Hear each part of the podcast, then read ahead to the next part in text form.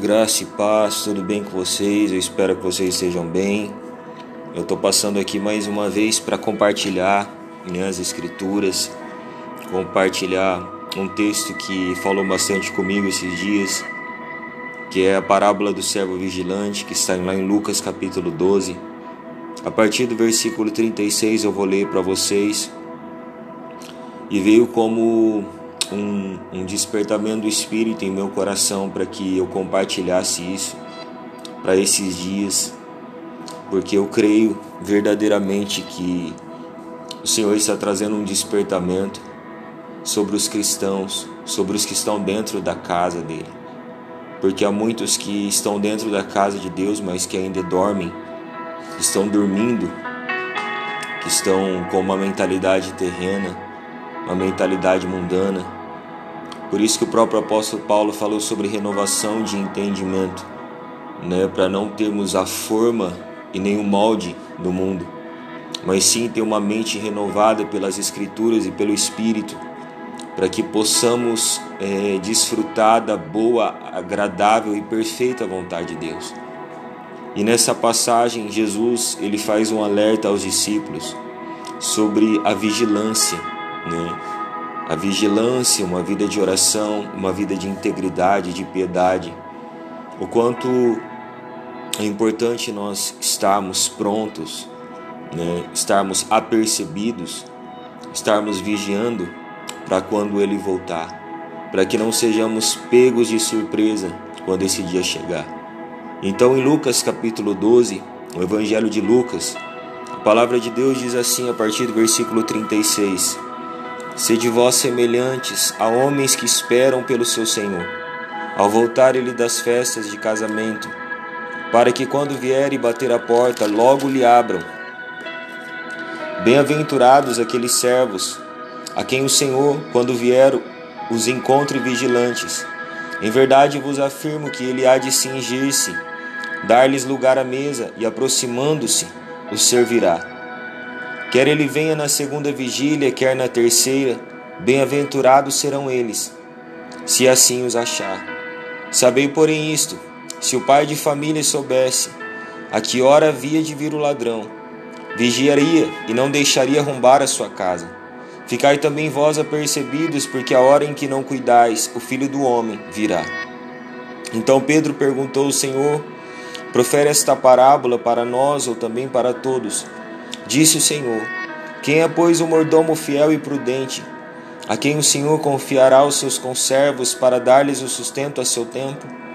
Bem-aventurado aquele servo, a quem seu Senhor, quando vier, achar fazendo assim.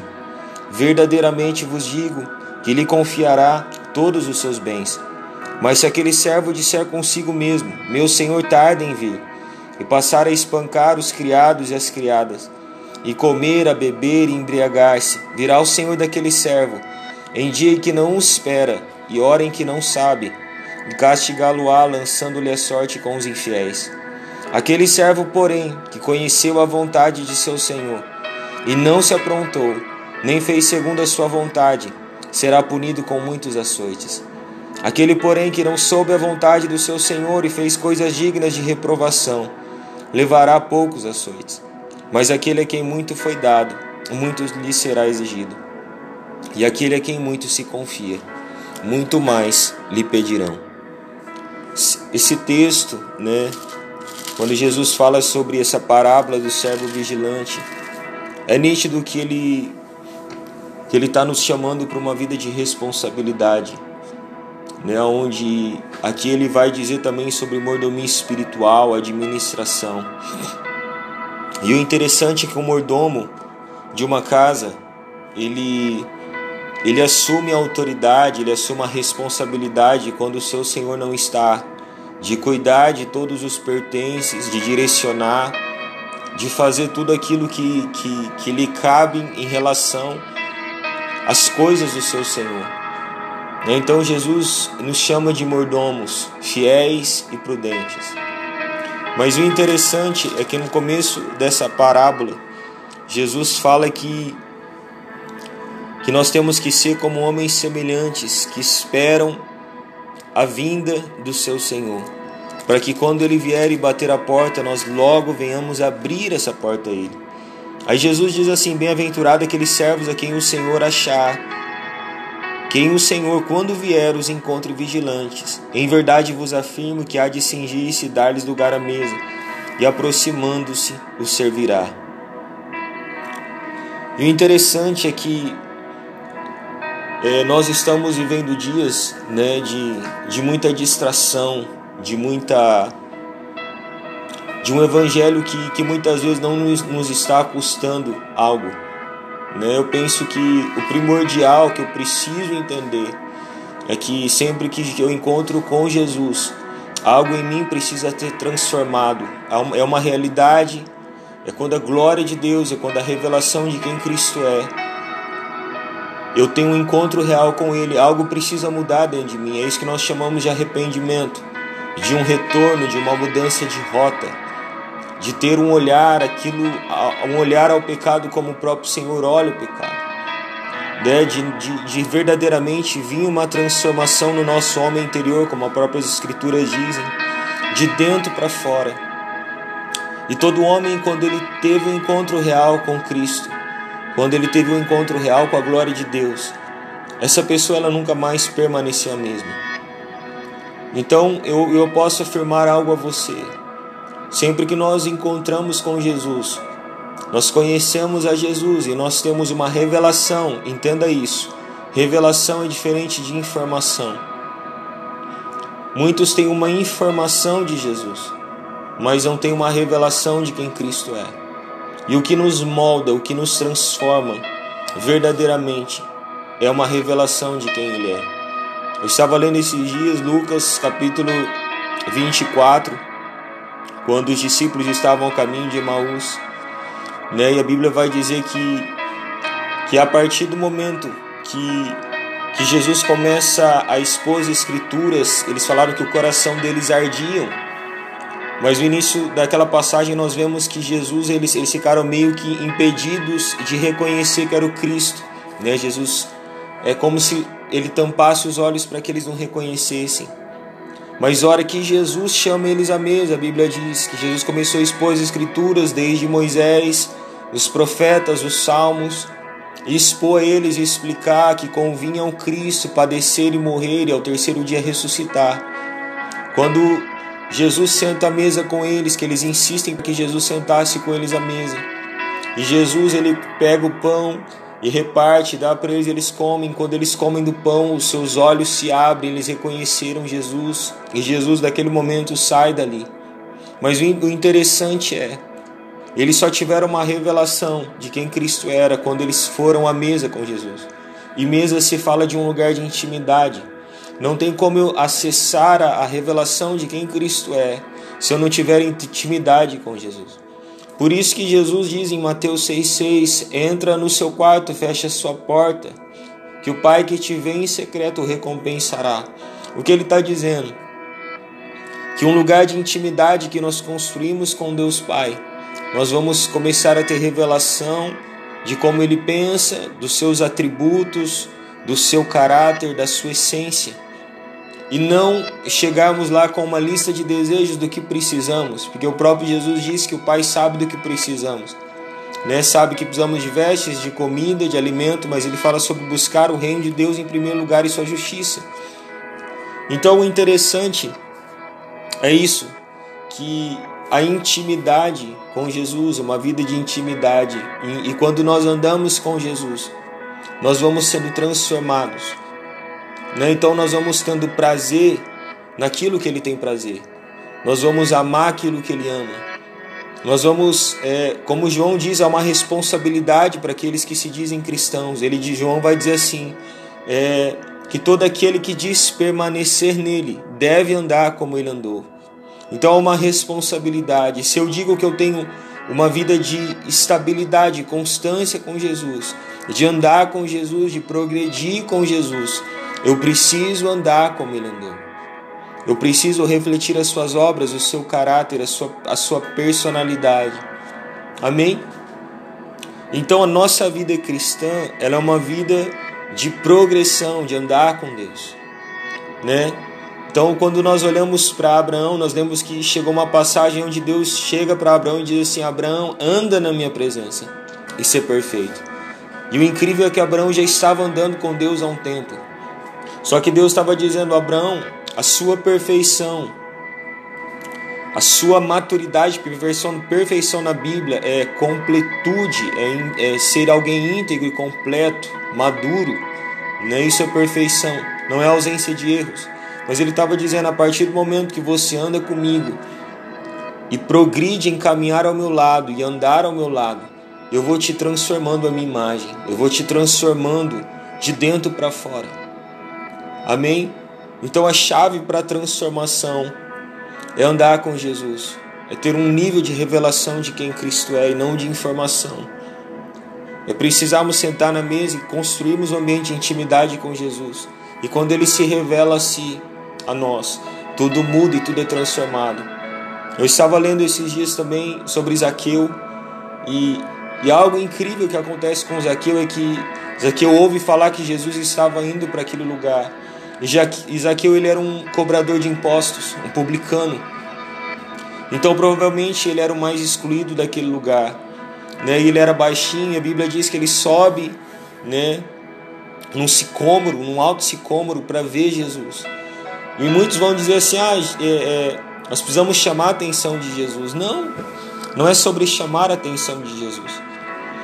É que eu vejo que naquele momento Jesus respondeu a Zaqueu de acordo com a fome e o anseio que Zaqueu estava de ver Jesus. Né? Então ele soube que Jesus via e, e nasceu um anseio no coração dele de se encontrar com o Senhor, de ver quem era o Senhor.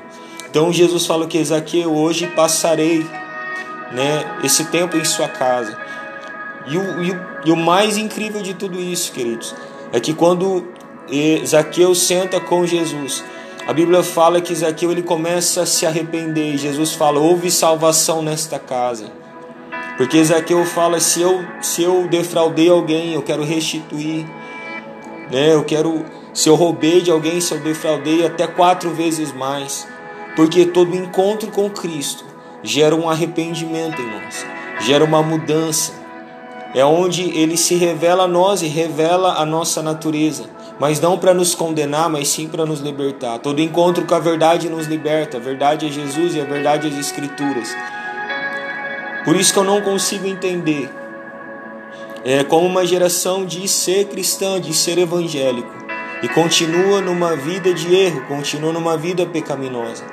Não há como andar com Jesus. Então, o entendimento é simples. Se eu digo andar com Jesus e não abandono a minha vida pecaminosa, eu não falo de ser pecador, porque muitos falam, ah, Jesus ama o pecador. Sim, ele ama aqueles que se arrependem, aqueles que são contritos, humildes de coração, que reconhecem a sua, a, a sua dependência de Deus. Como Davi, que era um homem segundo o seu coração e não errava duas vezes no mesmo lugar, porque havia um arrependimento. Mas o problema da nossa geração e do nosso crentez é que nós nos acostumamos com uma vida morna e uma vida de ativismo religioso, onde achamos que é suficiente ir à igreja, é suficiente ir aos cultos, mas, é, mas não é suficiente viver aquilo que é pregado na segunda, na terça, na quarta, na quinta e na sexta. Então nós nos acostumamos, como Isaías vai dizer sobre um culto que é hipócrita, aonde nós honramos a Deus com os lábios, mas ele fala que o nosso coração está longe dele, porque são adorações que, que são ensinadas por homens. Ou seja, são, é, quando ele fala de orações mecânicas, de práticas mecânicas, são pessoas que se acostumaram a falar coisas a Deus, mas que não é testificado em seu coração. Olha que forte, e são pessoas que falam para Deus que o amam, que fala para Deus que tem um compromisso, que fala para Deus que N coisas, mas que o coração não testifica. São palavras jogadas ao vento, porque o estilo de vida não glorifica e não honra Jesus. Então há outro ponto interessante: há uma diferença muito grande em ser amado por Jesus do que honrar a Jesus. Amém? A prova do seu amor para conosco é Romanos 5. A Bíblia é muito clara ao dizer que nada pode nos separar, nada nos pode nos separar do amor de Deus.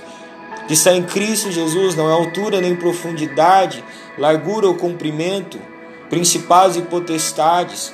Nada nos separará do amor de Deus que está em Cristo Jesus nosso Senhor. Concordo com você. O próprio Romanos 5 vai dizer o quê? Que é o próprio Senhor, o próprio Cristo prova seu amor para conosco, que ele morreu por nós quando ainda éramos pecadores. Aí na continuação ele diz: dificilmente alguém morreria por um justo, mas Cristo provou o seu amor, morrendo para nós, por nós quando éramos pecadores. Ponto. Deus nos ama, sim, ama. Só que como eu respondo a esse amor? Como eu respondo e como eu vivo determina o quanto eu amo ao Senhor.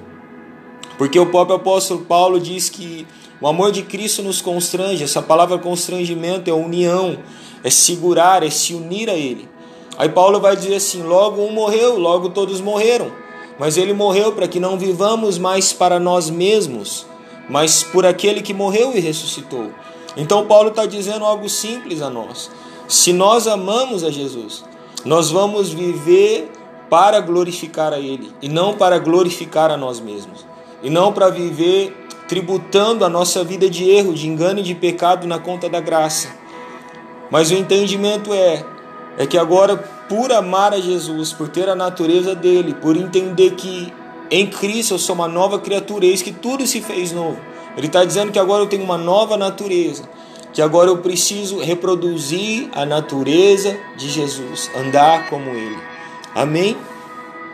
Então, nessa, nessa passagem, nós vemos que há uma recompensa para aqueles que, que não são pegos de surpresa quando Ele voltar. E o interessante é que no versículo 39 diz: Sabei, porém, isso: se o pai de família soubesse a hora que havia de vir o ladrão, não deixaria arrombar a sua casa. Ficai também apercebidos, porque a hora em que não cuidais, o filho do homem virá. Entenda algo. Quando Jesus fala sobre permanecer sobre candeia, algo interessante é os que vão se encontrar com o Senhor são aqueles que permanecem queimando, aqueles que permanecem com suas candeias acesas. São aqueles que constroem um estilo de vida de oração, de noite, noite e dia. Um estilo de vida de permanência, de piedade né, que não buscam o Senhor quando lhe convém, que não vivem emocionalmente, que não sentem, ah, hoje devo ou não devorar, não, vivem pela fé, vivem segundo aquilo que as Escrituras dizem, vivem para cumprir, encarnam uma mensagem como João Batista. Então, é, eu vejo que muitas das coisas da nossa geração é isso, é uma é dispersão com a vida responsável, né? O próprio apóstolo Paulo vai dizer: tudo me é lícito, mas nem tudo me convém, tudo é permitido, né? Mas nem tudo me edifique, eu não me deixarei dominar por nenhuma destas coisas. Paulo está dizendo assim: nós somos livres para fazer tudo o que queremos, mas entenda que a sua liberdade ela precisa ter um nível de responsabilidade, né? Nós somos livres não para fazer o que queremos e sim o que devemos. Nós somos livres do pecado, não livres para pecar. Então Paulo está dizendo o seguinte: tem muitas coisas que você faz que você acha que isso é liberdade, mas isso te leva a uma vida de escravidão. Tem muitas pessoas que vivem na pornografia porque acham que pornografia é liberdade, mas é escravidão. Que vivem com vícios, mas acham que isso é ser livre, mas isso é escravidão. Amém? Então esse despertamento é isso. Nós não estamos dormindo para que esse dia não nos chegue, não nos pegue de surpresa. Eu gosto muito de um texto em Efésios capítulo 5, quando eu gosto muito de citar Paulo, porque eu, eu, eu amo o personagem Paulo. Ele vai dizer que ele vai dizer assim, ó, desperta, ó tu que dormes, e a glória do Senhor resplandecerá sobre ti. Vede prudentemente como andai. Andai como sábios e não como necios, remindo o tempo, porque os dias são maus. E não sejais insensatos, mas procurai compreender qual é a vontade do Senhor. Olha que interessante. Paulo está dizendo assim: aqueles que estão dormindo, eles são como nécios. Eles precisam ser despertados. Eles precisam ser despertados da sonolência e na bornidão espiritual. Então entenda isso. Em Efésios 2, ele vai, ele vai apresentar as pessoas que estão como mortas Ele vai dizer assim: Nós estávamos mortos em nossos delitos e pecado, mas nós recebemos vida juntamente com Cristo. Ele fala que aqueles que estão mortos, eles vivem para suas inclinações, inclinações da sua carne e dos seus pensamentos. Eles estão debaixo de um jugo, eles falam que o que opera neles é o espírito, é o, é o, é o príncipe da, da, da desobediência, da potestade do ar, que agora atua nos filhos da desobediência. Ou seja, são pessoas inclinadas para si próprio, são inclinadas para suas vontades.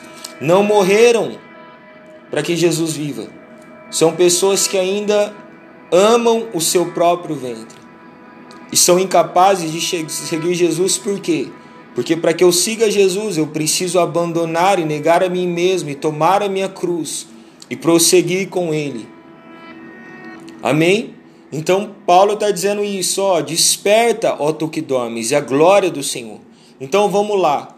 Vários momentos o Espírito Santo traz arrependimento ao nosso coração. Mas quando vem um arrependimento, precisa haver um posicionamento, né? Quando nós olhamos é, nas cartas da, das igrejas, lá em Apocalipse, nós vemos que uma carta é, é lembra-te, é, volte, você abandonou o primeiro amor, lembra-te de onde caíste, arrepende-te e volta à prática das primeiras obras. Então o que, que Jesus fala? Ele fala assim: ó, o Espírito vai te conduzir a um lugar aonde você caiu, e neste lugar ele vai trazer um arrependimento. E o arrependimento genuíno não é remorso, não é um choro, aonde eu volto a fazer o que eu fazia antes. O arrependimento é quando eu verdadeiramente me volto ao Senhor, em choro, em súplicas. Porque entenda uma coisa: a tristeza, segundo Satanás, produz culpa e condenação, mas a Bíblia diz que a tristeza, segundo Deus, produz arrependimento para a salvação. Então, Igor, arrependimento é tristeza? Sim, há uma tristeza na alma Há uma tristeza dentro de mim em saber que eu pequei primeiramente contra o meu Senhor. Quando Davi foi confrontado por Natan, ele não disse, ai, pequei contra fulano de tal, não. Ele fala, eu pequei contra ti, Senhor, e somente contra ti eu pequei. Então vem uma revelação e vem dentro de nós um constrangimento, uma tristeza que produz arrependimento. E arrependimento é mudança de vida e não culpa e não condenação. Então às vezes a gente fica assim, ah, mas é, é, Está tudo bem, Jesus já te perdoou, sim, mas precisa haver um arrependimento dentro de nós. Amém? Então ele fala: arrependa-te, lembra-te de onde caíste e volte a fazer, volte às primeiras obras. Então, Igor, se eu estou na mornidão, se eu estou vivendo no ativismo, na religiosidade, como eu faço para voltar simples? Volte a fazer o que você fazia antes. Volte a pôr lenha para queimar. Volte a, a gastar tempo em oração volte a, a, jejuar, volte a se trancar em um lugar e abrir as Escrituras e ter fome e sede pela palavra de Deus. Volte às primeiras obras. Amém? Volte a fazer o que fazia antes. Então, se nós estamos inclinados, se nós estamos indo de acordo com o mundo, nós estamos dormindo esse dia nos pegará de surpresa. Esse dia nos surpreenderá. Mas Paulo ele dá uma receita a nós. Aí ele vai dizer assim, mas é, Vede prudentemente como andai, e não como nécios, e sim como sábios, remindo o tempo, porque os dias são maus. Olha que interessante. Nécio é alguém sem conhecimento, é alguém ignorante, é alguém sem instrução das Escrituras. Então, quanto mais longe das Escrituras, quanto mais longe da palavra de Deus eu estou, mais suscetível ao erro, mais suscetível a abismos, mais suscetível à queda eu estarei. Então qual é a chave? Eu preciso conhecer a palavra de Deus. Eu preciso ter comunhão com as Escrituras. Eu preciso meditar nesse livro dia e noite, noite e dia. Aí isso, ah, mas isso é uma obrigação? Não, isso é prazer. Eu preciso, é, primeiramente, ter disciplina, sim. De início, nós vamos ter que ser disciplinados em estar com o Senhor. Muitas vezes você não vai sentir, mas glória a Deus que você não vive por, por aquilo que você sente, você vive pela sua fé, né? Porque sem fé é impossível agradar ao Senhor. Então, eu, quando eu me trancar em um lugar e eu tiver o meu tempo com o Pai, eu não preciso sentir que Ele está ali, eu preciso crer que Ele está ali. E Deus responde à fé e não ao sentimento. Amém? Então ali eu preciso voltar a fazer o que eu fazia antes.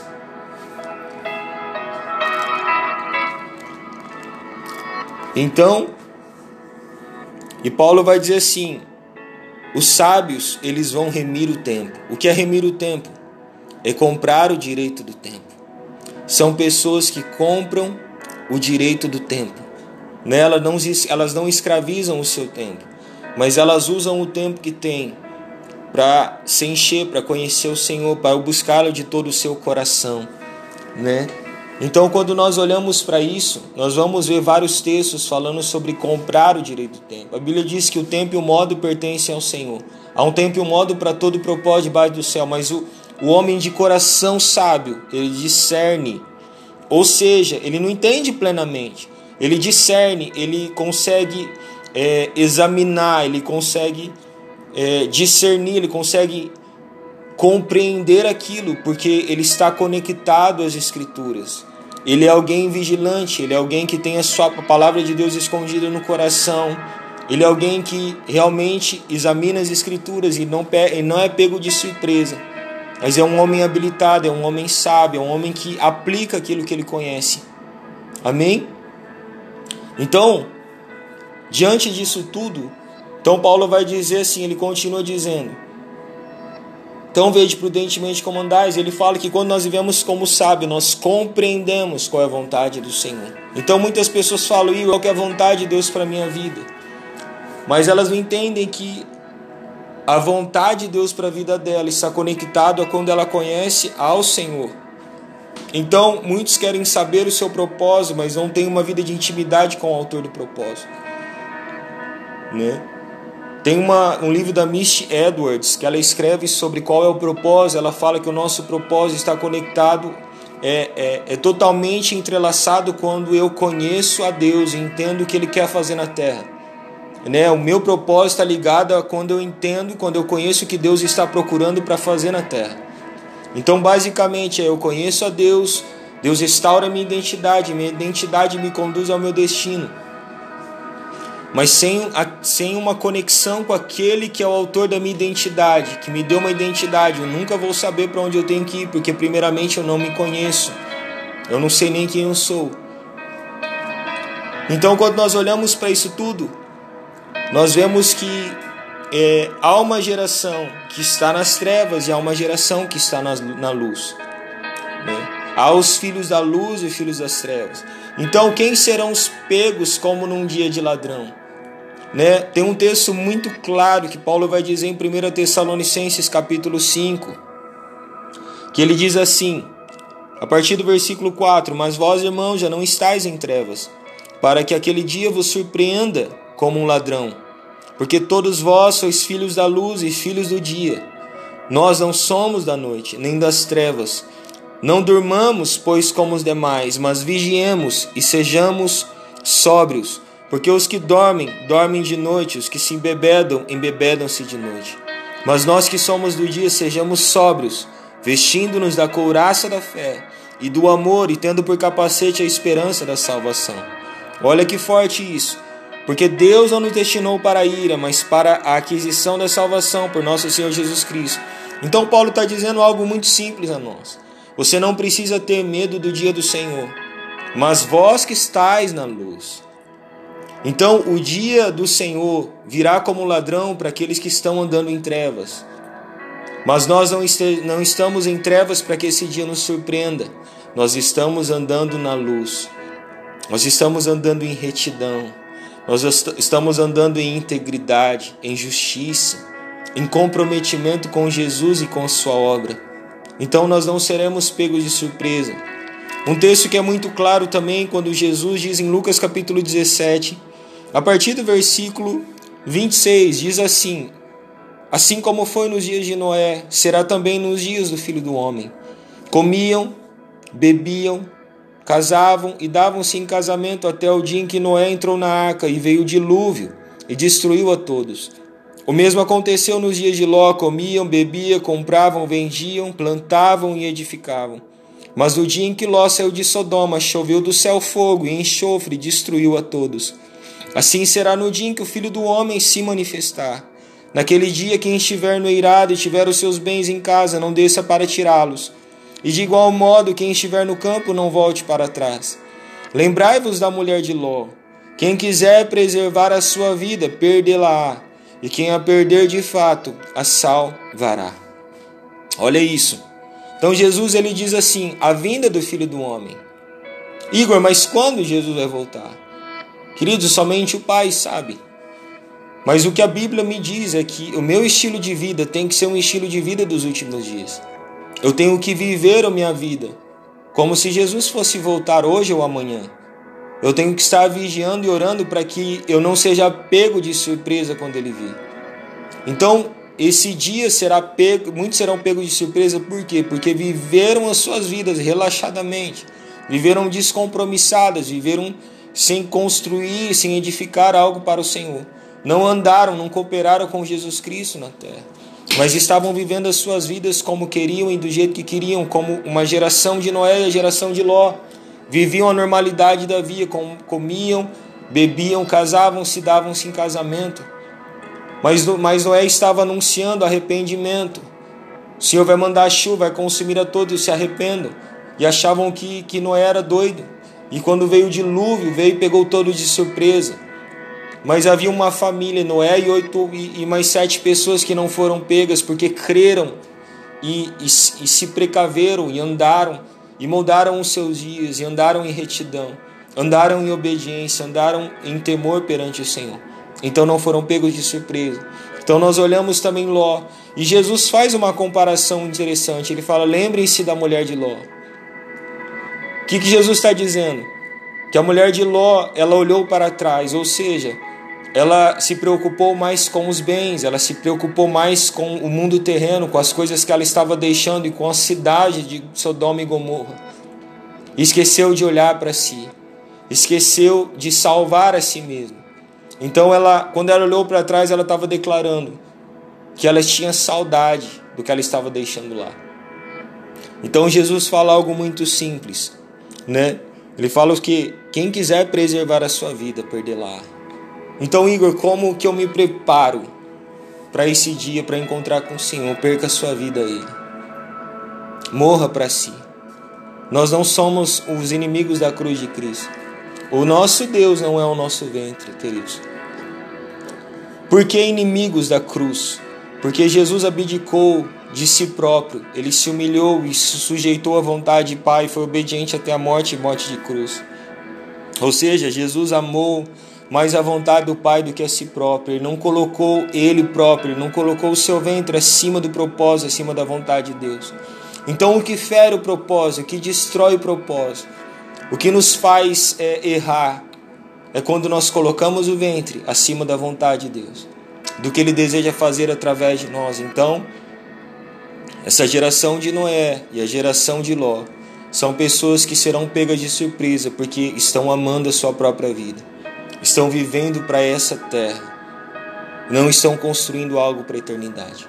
Então serão pegas de surpresas nesse grande dia. Então, na continuação, Jesus fala assim: ele fala assim: quem, quem é, pois, o mordomo fiel e prudente, a quem o Senhor confiará os seus conservos, para dar-lhe sustentos ao seu tempo. Bem-aventurado aquele servo a quem seu Senhor, quando vier, achar fazendo assim. Verdadeiramente vos digo que lhe confiará todos os seus bens. Aqueles que aguardam ansiosamente por Jesus, aqueles que quando Jesus voltar forem encontrados prudentes, dando sustento, ou seja, compartilhando aquilo que recebem dele, tendo responsabilidade com as coisas dele, com os pequeninos. Porque eu vejo, e é muito triste isso, nós vivemos em um tempo onde é uma graça liberal, é uma hipergraça, que nós chamamos de graça barata onde nós é, não não instruímos mais os pequeninos do Senhor nas Escrituras.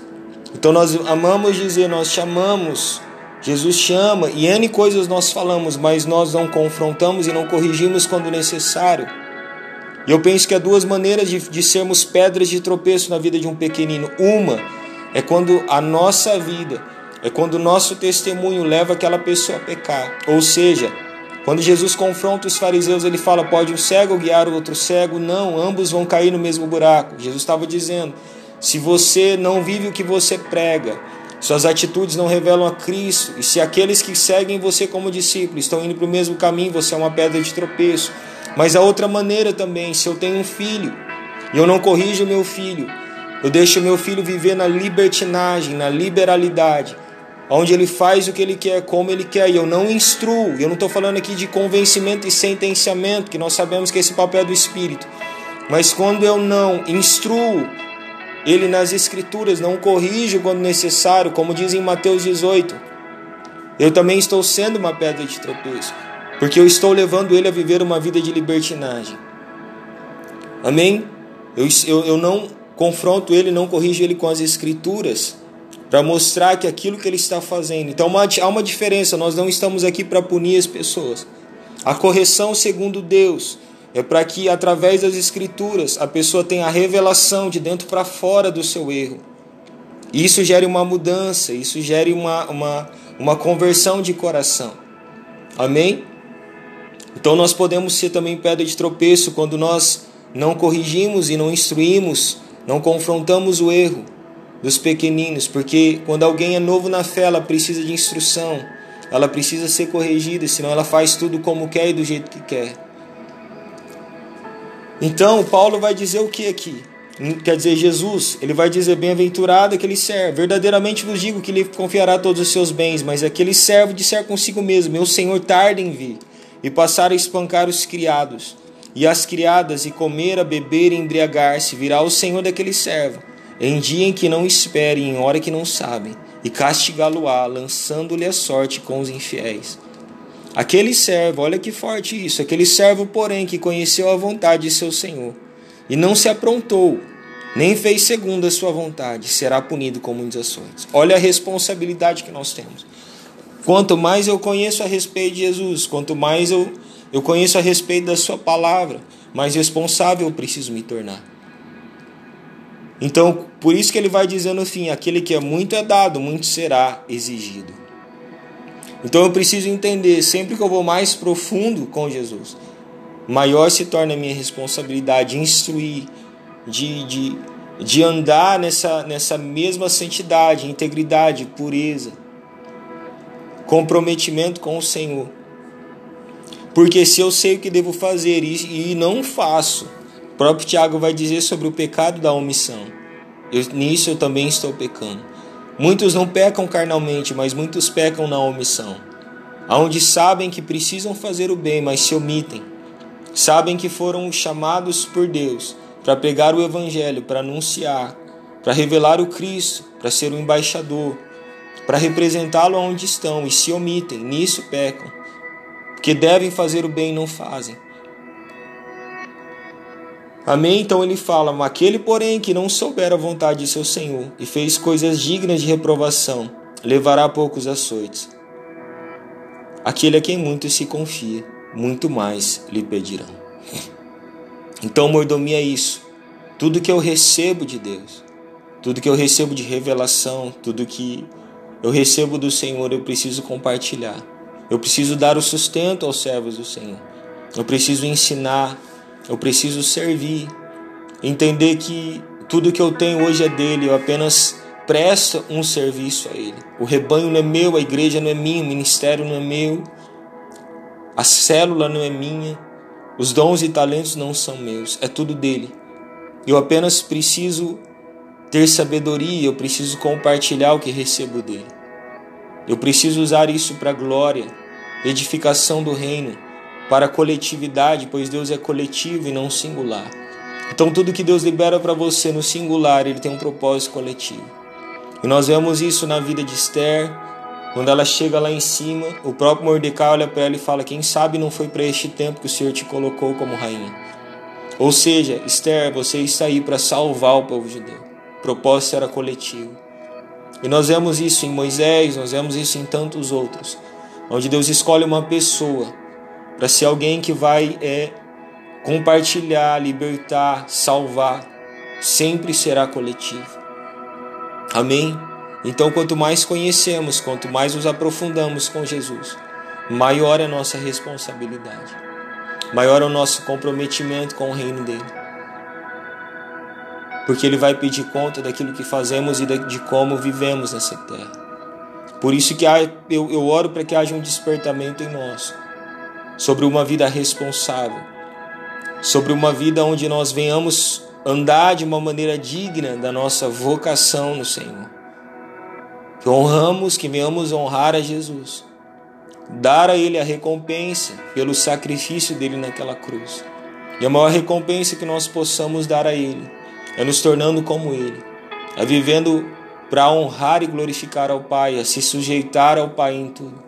A viver de uma maneira que o Pai possa olhar para nós como olhou para Jesus e disse: Tu és meu filho amado, é gerar prazer no coração do Pai. Que a nossa geração possa agradar a Deus, que tudo que fizermos ao Senhor seja simplesmente por para agradar ao Senhor e não para ter benefícios do Senhor, mas simplesmente para agradar ao nosso Senhor, que Ele receba a recompensa, que vivamos vigilantes, apercebidos, acordados para que esse dia não nos pegue de surpresa, mas que, mas que possamos, quando Ele bater a porta, o receber prontamente. E que possamos nos assentar à Sua mesa e receber o nosso galardão, a coroa da vida, a coroa da justiça. Que possamos perseverar até o fim, que você persevere nesses dias, que você não se acovarde, mas que você seja habilitado pelo Espírito a uma vida de perseverança. Que nesses dias o Senhor nos leve a um lugar de maturidade, de integridade, de uma vida piedosa. Em nome de Jesus, essa é a minha oração e eu espero que é, esse breve tempo que eu passei aqui compartilhando isso com vocês possa edificar a sua vida, possa edificá-lo, possa de uma certa forma transformar você. O Espírito possa fazer aquilo que eu jamais conseguirei. Deus abençoe ricamente a sua vida, em nome de Jesus.